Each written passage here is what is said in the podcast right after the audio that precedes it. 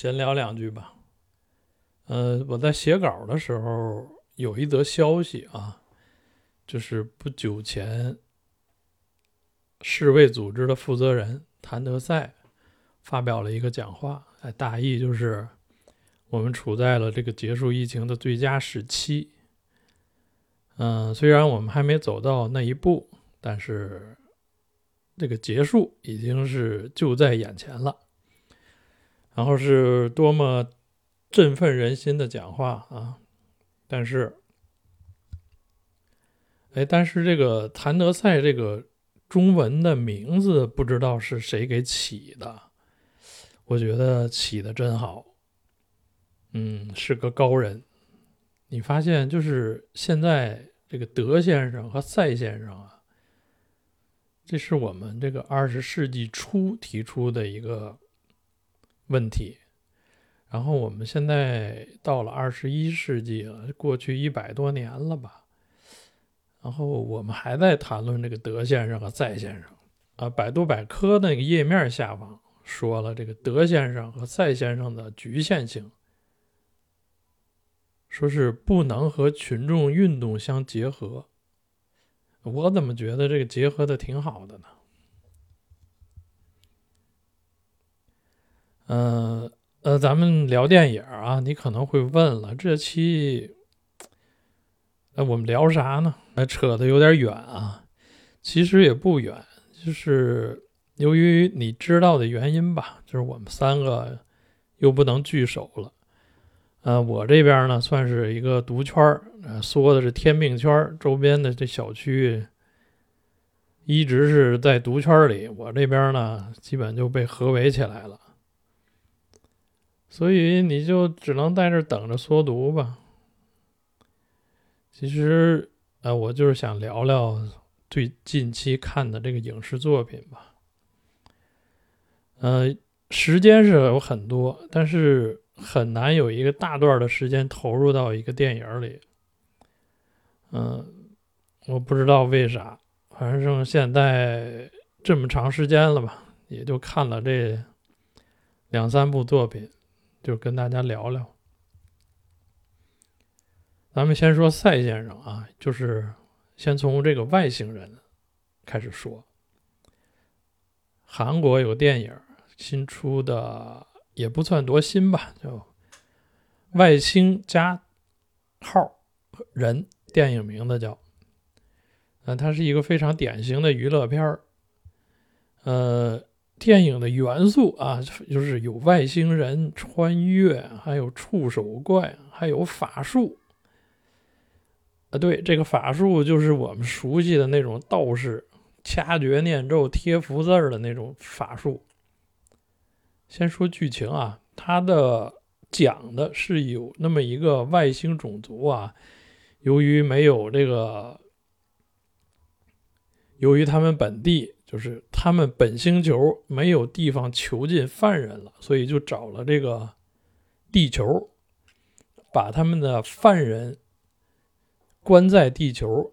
囚禁的办法就是，他们的犯人是以某种形态囚禁在人的思想灵魂里。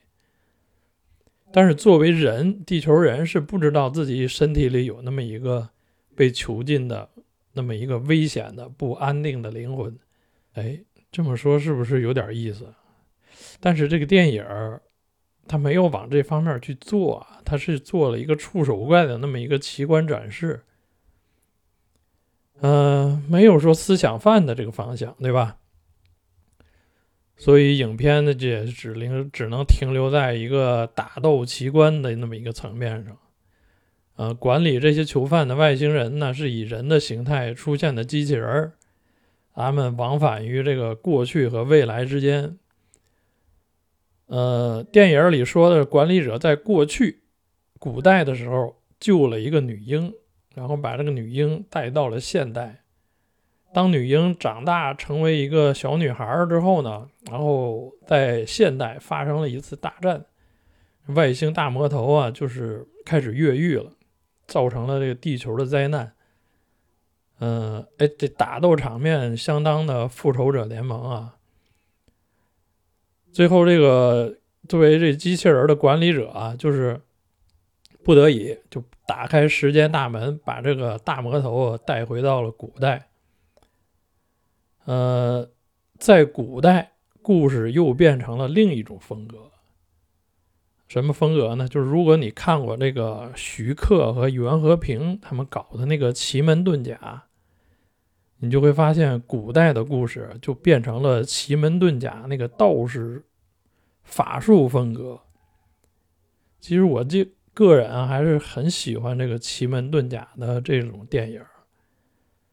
嗯，二零一七年袁和平导演的那个《奇门遁甲》就其实挺好看。呃，为这个我还是去看了他们最早搞的八二年那版那个老的《奇门遁甲》。呃，那是袁和平的导演，那个电影就是可能是限于当时这个想象力、资金和能力的这个约束吧，他的电影动作设计大多都是那种。杂耍杂技的范畴，甚至说就是奇技淫巧，但是它有一种特别邪典的气质。呃，一七年那版的就属于 A 级大片的那种气质了，上天入地，能飞能跑。然而最吸引我的还是那个法术那部分，道士那法术，发法术之前都要解手印嘛，用肢体动作触发法术。还要配着那个咒语，有时候要借助法器符咒。呃，其实道士功力是否高深啊，就看你这个操纵法器的能力。就《西游记》中那些妖怪之所以破坏力大，全是手里拿的都是厉害的家伙嘛。嗯。所以解法术，呃，解手印法术这块儿就是法师习得的技能。这习得的这个技能有点三脚猫啊，就是虽然是三脚猫，但是特别管用。这个就是电影有意思的地方。外星家人这个电影，它就是这个元素是一个非常喜剧的元素。那里面小道士靠着一些个不入流的法术。就轻轻松松的能制服怪物，还有那两个仙人，就是靠贴福字困住大魔王那个。呃，当然，最后打败大魔王呢，还得靠外星法器。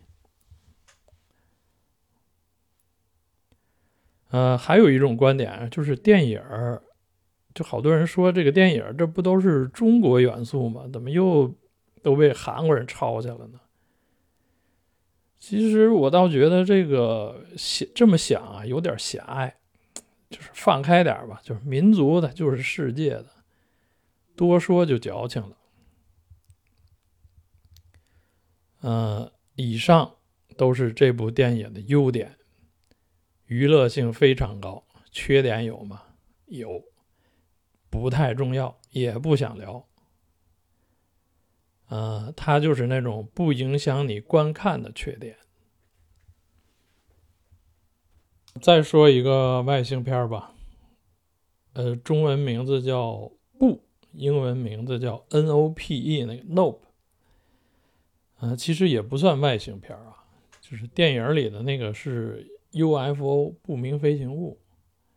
没看过的朋友呢，可以先去看看。呃，我下面说的有大量的剧透。呃，这部电影要聊从剧情上聊的话，我觉得应该从那个史蒂芬·元饰演的那个亚裔老板讲。他是一个小有成就，对吧？在当地山区有一个游乐场的主题乐园，乐园里呢有一个重要的固定演出。呃，就跟我们去海洋馆去看那个最后有个海豚表演一样，他那个固定演出就是喂食 UFO。那 UFO 呢，它实际是一个飞行的一个怪物，因为他观察到啊，当地的天空一直有那么一个不明飞行物存在，而且他观察到这个。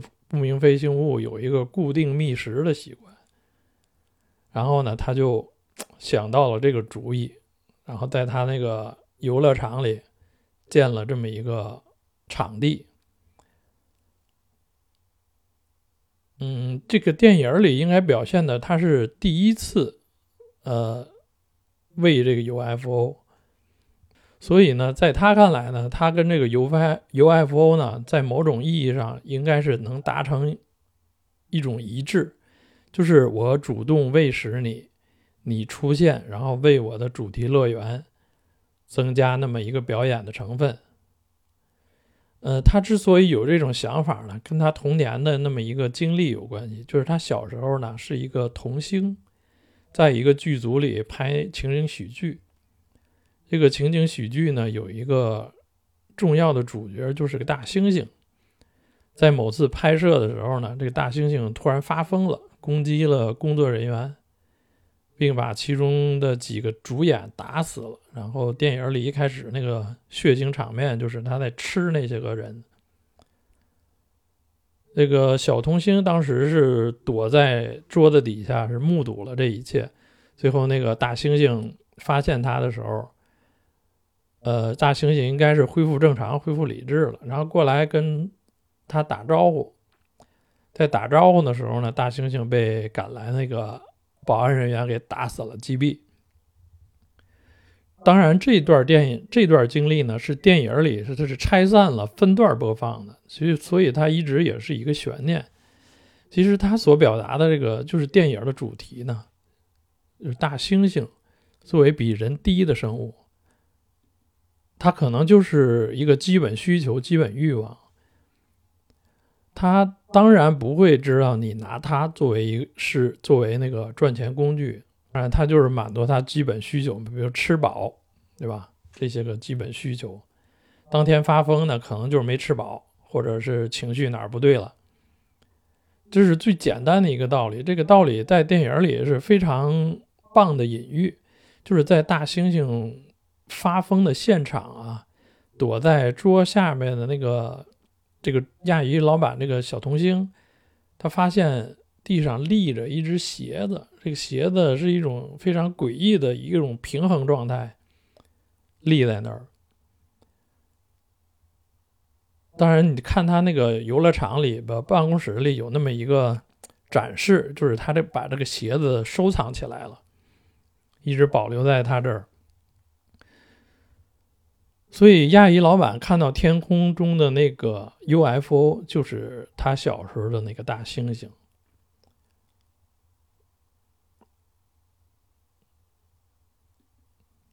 如果说没有那个后来的电影展现的这些个问题的话，他和 UFO 之间是达成了一个一种平衡。这种平衡就是我给你吃的，你过来为我的主题乐园做表演。当然，这种关系就是出现了一个变数，就是主角的这个黑人小哥和他妹妹，他们是也发现了这 UFO，然后呢，也想用这个机会去发财。他们的目的就是相对简单，就是拍一张照片，以证明这 UFO 存在，然后在某个电视节目上出名。当然，他们两个整的动静就比较大。就甚至用那个诱饵，就是那个雕塑马，U F 吃了那个雕塑马之后呢，搞得肠胃不适，就非常恼火。所以在他看来，那个他没有分清亚裔老板投喂的这个马和小哥这个诱饵马的区别，所以他后来就吃了这个游乐场的人嘛，就跟大猩猩发飙是一个道理。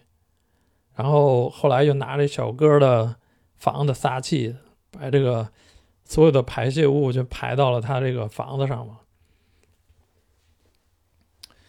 黑人小哥叫 O.J. 啊，就是他们一家的都是好莱坞的工业体系里的一员嘛。他的祖上就是为好莱坞的那个影视工业提供驯马服务。到了这儿，他还是从事这个行业。就是他父亲也干这个，但是因为这个天上坠落的这个物品砸到了，砸死了。这个掉落的东西啊，影片暗示了就是 UFO 排出来的那个那些个物品，比如钱币啊、钥匙这些金属物品。呃，黑人小哥之所以失业，是因为片场的人对马这种生物呢，就不是太尊重。其实跟对待大猩猩的待遇是一样的。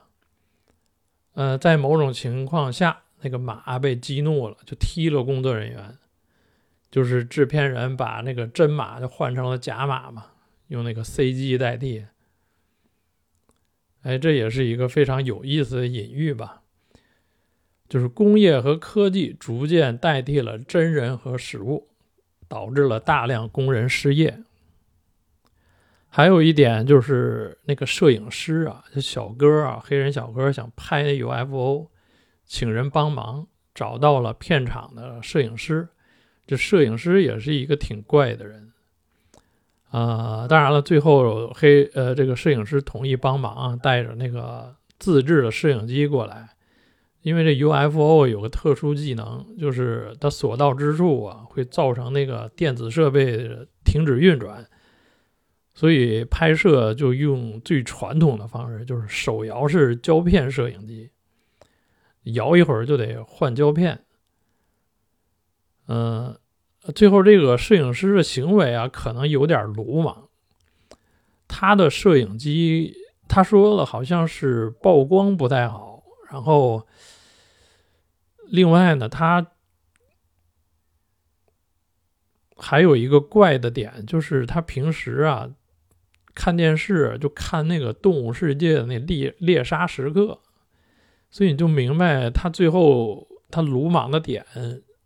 他也是想拍出这种画面，就是想要这种镜头，所以他拍到最后呢，觉得时机不能错过了，甚至有一点奉献精神，就主动跑出来，拿着摄影机去吸引 UFO 了。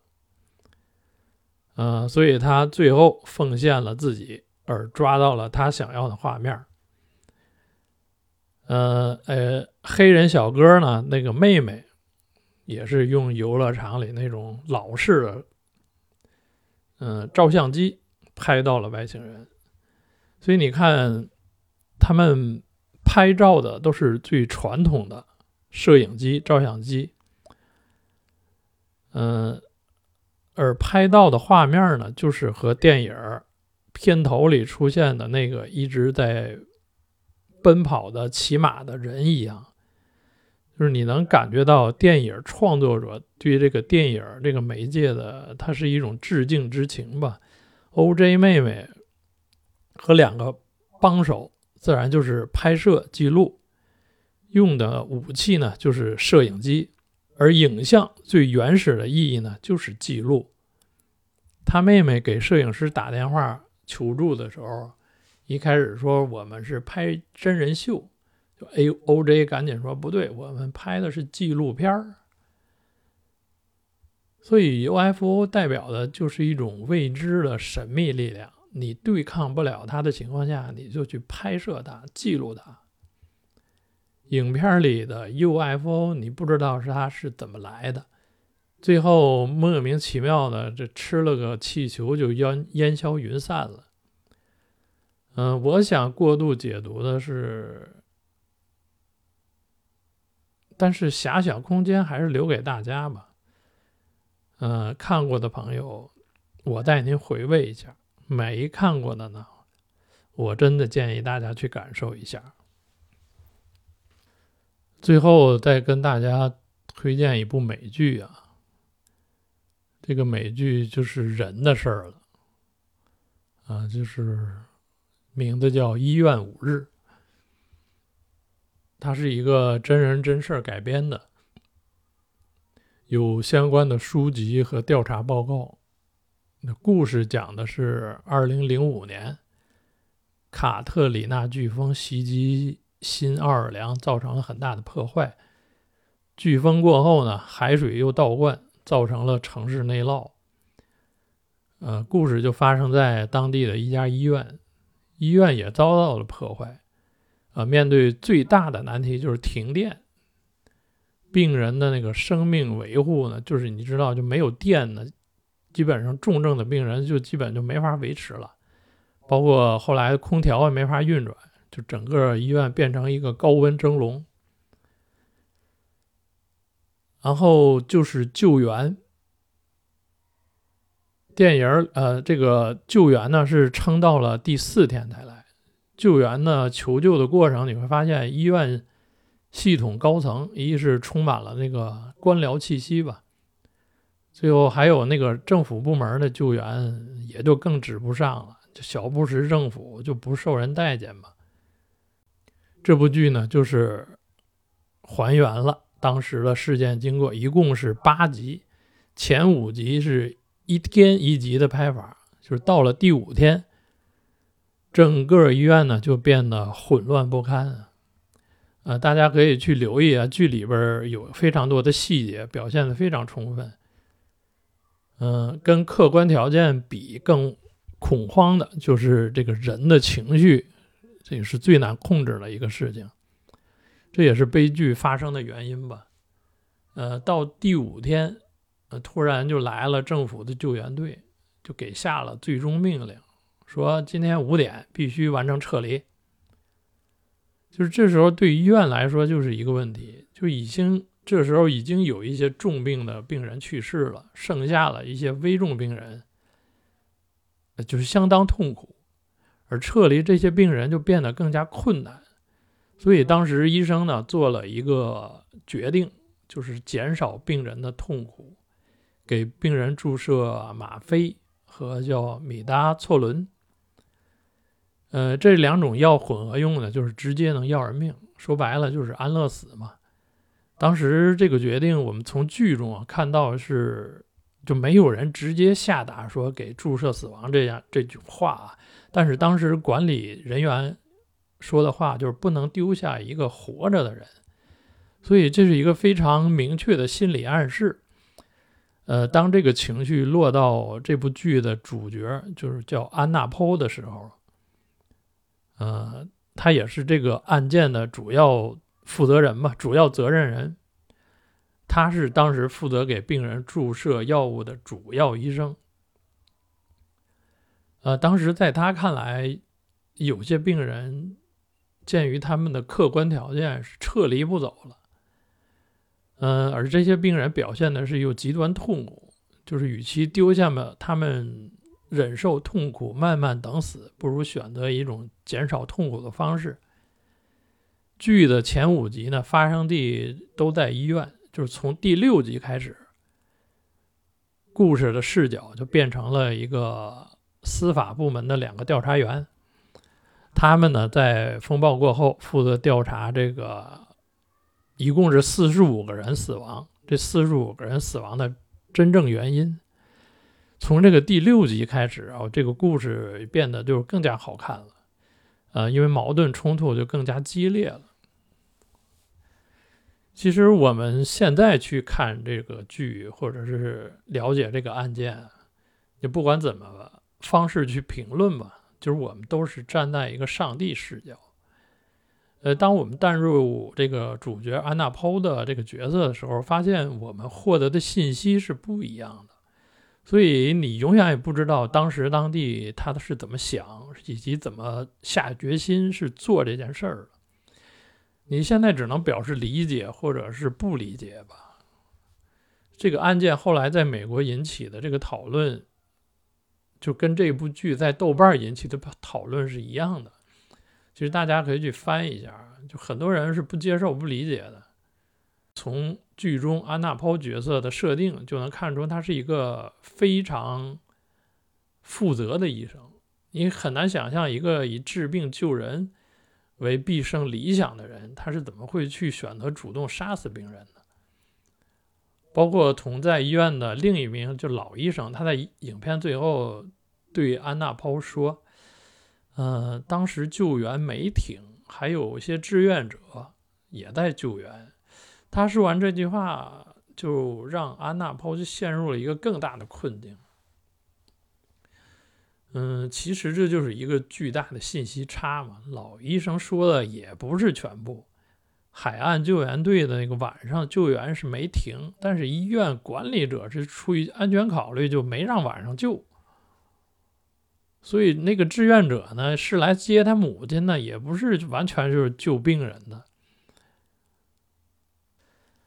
呃，故事发生的时间是二零零五年，二零零一年呢，我们知道是九幺幺事件，都是小布什政府嘛。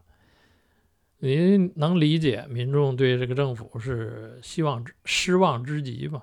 就风暴过后有一个著名的场面，就是小布什的空军一号飞过新奥尔良上空，剧里的情节就是一名医生朝他那个飞机竖中指。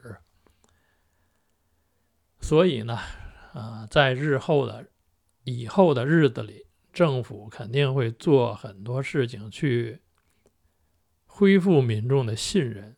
其实影片最后也提到了海防工程，嗯，确实是存在着漏洞，政府花了大量的资金去修复。嗯，不管真相如何吧，一月五日这种规模的灾难，在那边他总会有一个程序呢，对他进行一种清算。嗯，我们呢，同时也在经历着另一种我们称作为的一种灾难。嗯，会不会有那么一个程序对他进行反思呢？哎呀，其实就是想多了，别光想，对吧？拿着手机记录下正在发生的事儿吧。最后吧，就是。解释一下这期的标题。嗯，如果我是对的，而你们是错的，这句话呢是出自另一部美剧，叫《冰雪暴》第一季，大家可以去看一下。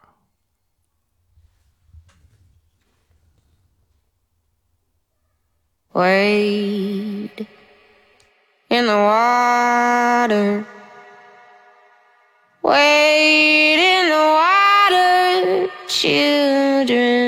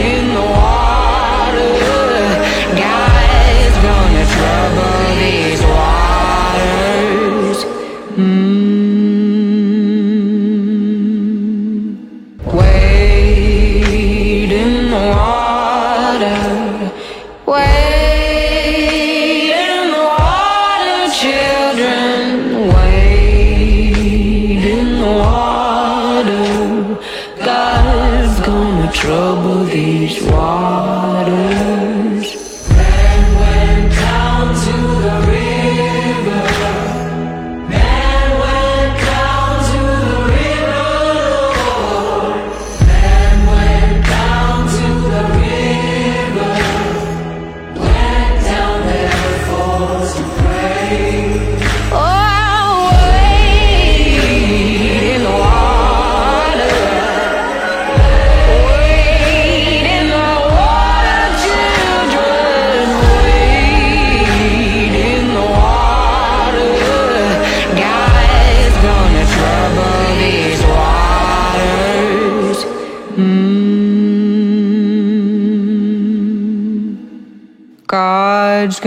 Trouble these waters.